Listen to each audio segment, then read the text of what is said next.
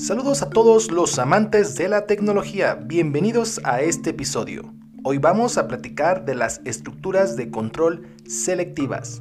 Si estás en blanco respecto a este tema, no te preocupes, trataré de hacerlo tan simple como sea posible.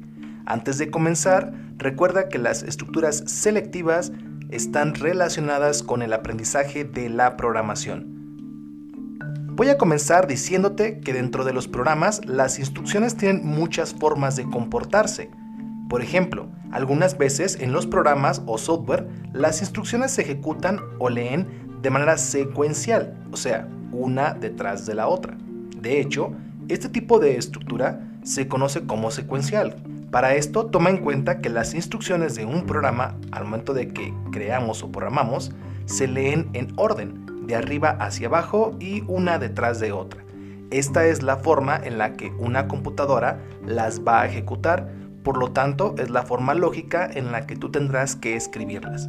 Traducción. Si eres un programador y estás comenzando a programar, tienes que tomar en cuenta que la forma en la que escribas las instrucciones una detrás de otra es la misma forma en que la computadora las va a ir ejecutando.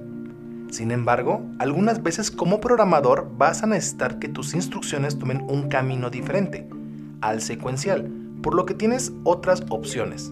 Una de ellas son las estructuras de control selectivas, que como su nombre lo indican, por lógica deduciremos que se tratan de un tipo de estructura en las cuales tus instrucciones tienen dos caminos posibles, y tu programa tendrá que tomar la decisión de por qué camino ir. Por ejemplo, supongamos que tu programa debe ofrecer un trago a una persona, pero por seguridad, antes de ofrecer el trago deberá consultar si esa persona es mayor de edad. No vaya a ser que se meta en algún problema tu programa. Para ello, en una instrucción tú deberás preguntarle a esa persona, ¿eres mayor de edad? O de una forma más técnica, tendrás que hacer uso de un operador relacional y las opciones a estas preguntas son o sí o no. ¿Qué es lo que obtendremos de esa instrucción?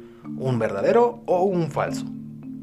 Una vez que la persona te dé su respuesta, tu programa deberá tomar la decisión de irse de un camino de verdadero o por el camino de falso. A este comportamiento es lo que llamamos estructura de control selectiva, ya que como su nombre lo dice, tu programa seleccionó por qué camino ir. A esto que acabamos de escuchar es lo que conocemos regularmente o escuchamos en nuestra comunidad de tecnología como un if o un si, una condición. Cabe mencionar que hay varios tipos de estructuras selectivas, no todos son iguales, por lo que quizás sea un poquito más complejo que este ejemplo que te acabo de mencionar.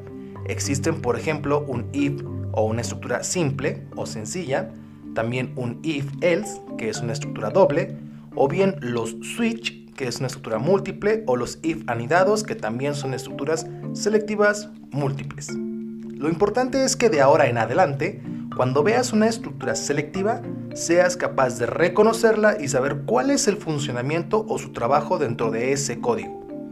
Dentro de la descripción de este episodio encontrarás algún ejemplo para que visualices lo que acabo de explicar. Recuerda que yo soy el profe Femad y aunque este episodio estuvo muy corto, espero haya sido de mucha ayuda para ti. Nos vemos la próxima.